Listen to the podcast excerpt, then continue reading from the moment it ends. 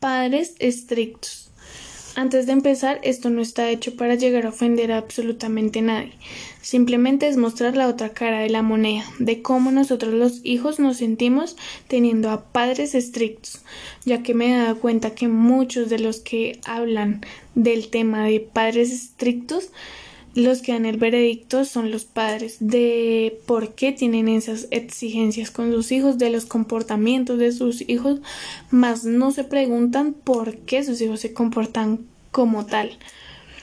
Yo digo que una palabra fundamental para este tema sería la confianza, que para muchos padres estrictos no existe porque simplemente confunden otras dos palabras, que sería proteger y del proteger lo pasan a cohibir y muchos de ellos se excusan eh, que porque yo quiero proteger a mi hijo, que porque yo quiero tal cosa por mi hijo, lo cohibo de hacer diferentes cosas. Créanme que no toda la vida nos van a poder cuidar de esa manera. Obviamente nosotros como hijos a cierta edad ya tenemos que entender de cómo es el mundo, pero si ustedes como padres no nos dejan experimentar, no nos dejan dar un paso como tal solos, ahí va a estar el problema. Em, ustedes los padres nos prohíben salir o estar con amigos o no tener privacidad y ya a cierta edad créanme que es necesario porque ahí no nos están protegiendo, nos están, por decirlo así, dañando y la consecuencia de esto va a ser que cuando nosotros como hijos nos toque enfrentar la calle o un problema sola o solo, nos, no nos vamos a saber defender absolutamente de nada. Vamos a estar perdidos y ahí es donde nos van a joder porque nunca tuvimos la libertad de dar nuestra opinión, de conocer por sí mismos la calle o, o por sí mismos dar un paso, porque siempre ustedes estuvieron para nosotros, porque ustedes siempre dieron la cara por nosotros. Y sé que muchos escuchando esto dirán que, ay, es porque yo quiero cuidar a mi hijo y tal cosa, pero en realidad tienen que darse cuenta que esto está mal. Está mal no dejar tener privacidad a sus hijos Obviamente uno no habla de cuando sus hijos sean totalmente pequeños porque es evidente que ahí se los vamos a, necesitar. Pero ya a cierta edad ya es momento de preguntar, de aconsejar para saber ser padres. Eh, porque mm, cohibiendo, prohibiendo cosas, prohibiendo amistades, prohibiendo fiestas, prohibiendo todo este tipo de cosas, solo lleva de pronto que nosotros les cojamos rabia, fastidio, porque van a decir ¿por qué no me dejan hacer esto? ¿Por qué no puedo? Porque los demás sí y yo no. Simplemente para mí, yo digo que ustedes deberían aconsejar un poco más. Créanme que no porque ustedes en su momento hicieron X o Y cosa, nosotros los vamos a hacer de la misma manera no porque ustedes tomaron ciertas decisiones en su momento enfrentándose a la situación que estamos enfrentando, nosotros vamos a tener que tomar la misma decisión o algo así. Simplemente pues díganos como cuando yo tuve esta edad pasó esto, cuando hice esto pasó aquello.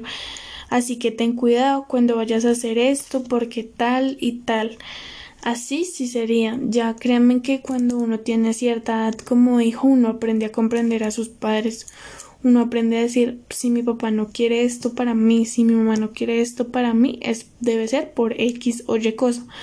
Obviamente es claro que mm, muchos de los padres no van a querer un mal para nosotros, pero inconscientemente están haciéndonos daño después porque vamos a estar durante de pronto 18 años dormidos sin saber de la calle, sin saber de absolutamente nada, sin tener ningún tipo de experiencia y cuando nosotros nos toque salir va a ser muy fuerte, nos vamos a estrellar feo porque no vamos a saber razonar, no vamos a saber tomar una decisión porque nuestros padres siempre estuvieron ahí. Eh, y que nuestros padres siempre estén ahí está también obviamente mal porque nosotros no podemos hacer nada. Eh, como tal, em, después los padres llegan preguntando de por qué mis hijos no me tienen confianza, de por qué no me contaron esto o aquello. Y ese es el problema de convivir tanto, que ya llega un punto donde los hijos hacen lo que quieran sin consultar y ustedes como padres se quejan de por qué nosotros no dijimos algo o de por qué no les pedimos un consejo. Simplemente es porque ustedes no lo van a tomar de la mejor manera y nos van a dar un consejo ya no tan consejo, sino diciéndolo de forma eh, mala, regañándonos, diferentes cosas así. Como padres ustedes tienen que tener en cuenta que no siempre nos van a poder proteger, que no siempre nos van a poder librar de personas malas, porque como lo he dicho anteriormente, en algún punto nosotros nos vamos a tener que soltar totalmente de ustedes y vamos a cometer lo que ustedes de pronto tanto nos prohibieron y no simplemente por ser malos o o decir, ay, como mi padre me lo prohibió, como mi madre me lo prohibió, lo voy a hacer por maldad, no, simplemente porque nosotros como hijos se nos queda en la cabeza la pregunta de por qué me lo prohíben tanto. Si me lo prohíben tanto, debe ser por algo, ¿qué pasará si no lo hago, si no hago caso, si no... Sí, sí, le llevo de pronto la contraria, quiero saber qué pasa y uno en medio de sus cosas crea simplemente dudas y dudas y dudas y al punto de que ya nosotros tengamos que hacer las cosas por sí solo, por sí sola o solo, pues vamos a llegar a, a querer probar, a querer saber qué era lo que tanto nos prohibían y cuál era la razón. Como padres, a mi manera de ver, a mi manera de pensar, de ver de pronto tantos casos así, de ser uno de los casos así, mi consejo como hija sería que ustedes nos brinden un apoyo más. No ay soy el que manda soy el que por lo que yo lo digo y vives en mi techo y tal cosa tiene que ser así no más bien darnos un apoyo de ser amigos, de, de sabernos manejar, de, de pronto comprender un poquito nuestro vocabulario, de decir si mi hija está diciendo esto o aquello, es porque quiere esto, si tengo la posibilidad lo puedo hacer. Obviamente muchos de los padres de pronto pensarán que esto es mal criar a los hijos, sí, que de pronto con esto tenemos que hacer todo lo que ellos digan porque si no se vuelven locos o algo así. Obviamente no, las cosas tampoco llegan a ser así. Pero es entendible nosotros que ustedes también deben poner sus reglas. Pero en sí no nos cohiban tanto. Simplemente si ustedes como padres llegan a hacerse esa pregunta de por qué mis hijos no me cuentan nada, desen de cuenta de por qué nosotros como hijos no les contamos algo háganse esa pregunta de por qué, cómo he reaccionado las veces que mi hija o mi hijo me ha contado diferentes cosas. ¿He reaccionado de manera buena o he reaccionado de manera mala? ¿He contado dándole un consejo bueno, tranquilo o he reaccionado de manera exaltada? Obviamente no lleguen a pedir de pronto que nosotros les sigamos contando cosas si ustedes traicionaron esa confianza, si ustedes fueron y contaron a personas que no debían, o si ustedes simplemente regañaron y dijeron cosas que, que no tenían en vez de aconsejar. Sean más amigos, sean más amigos de nosotros, sean más amigos de sus hijos, porque vuelvo y repito, no vean que nosotros les sigamos teniendo la misma confianza si simplemente no nos escuchan. Si simplemente los que tienen que ser escuchados son ustedes como padres. Nosotros los hijos también necesitamos que nos escuchen, que nos den una opinión, que nos pregunten, porque mm, hay muchos padres que en su totalidad tampoco nos dan confianza y ellos a nosotros tampoco nos cuentan cosas. Claro, y pues nosotros obviamente tampoco vamos a llegar a contar algún tipo de cosas si ustedes como padres tampoco nos cuentan sus cosas. Pero también, por otro lado, recuerden que en la vida hace falta cometer errores para aprender, para crecer como persona, porque obviamente no todo es un consejo, no siempre que tú brindes un consejo a tu hijo o a incluso un amigo, va a salir de la manera en que tú quieras. Porque, vuelvo y repito, en la vida hace falta cometer errores para aprender, para dar un paso más grande, para crecer.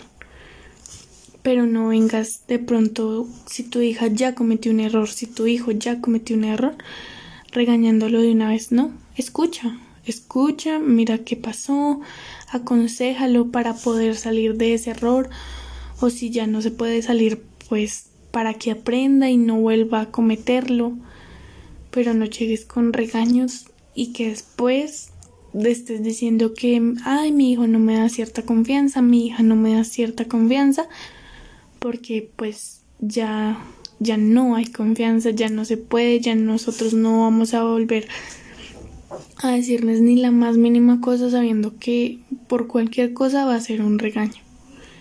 Aprende a escucharnos. No solo a los hijos, esto cabe como para cualquier persona. Tenemos que aprender a ser más selectivos por el oído, no solo a ser escuchados, sino también saber escuchar. Tienen que recordar que yo creo que la mayoría o a mi manera de pensar, uno aprende a los golpes, a los golpes de los errores que ha cometido. Por un momento ponte a pensar los errores que has cometido y que esos errores te han llevado a ser, que esos errores te han mejorado como persona, que esos errores te han llevado a ser mejor. Porque obviamente uno no siempre aprende a punta de consejos, sino a punta de equivocarse y volver a levantarse.